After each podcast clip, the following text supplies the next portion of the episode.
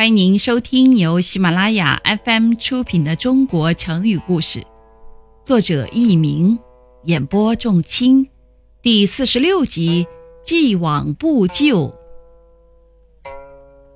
春秋时期，鲁哀公对祭祀土地神这件事情非常重视，在国家遇到外敌侵扰而出兵打仗时，他也把土地神的牌位带在身上。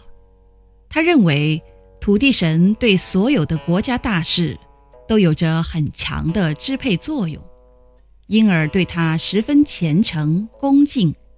既然要祭祀土地神，就需要替他立一个木质的牌位。而牌位用什么木材比较好呢？这个问题却难倒了鲁哀公。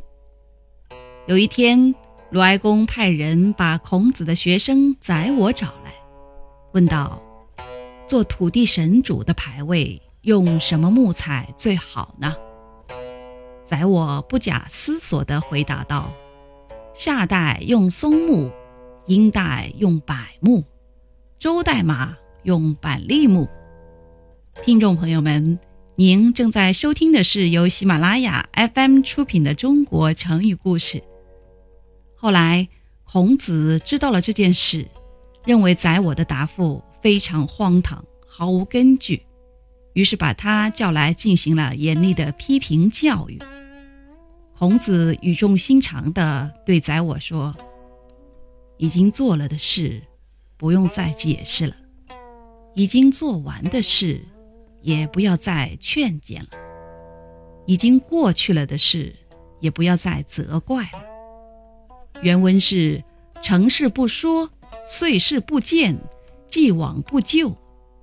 今后你说话一定要小心谨慎，尤其是在国君面前，更不能不懂装懂，不然一旦话说出口，后悔就来不及了。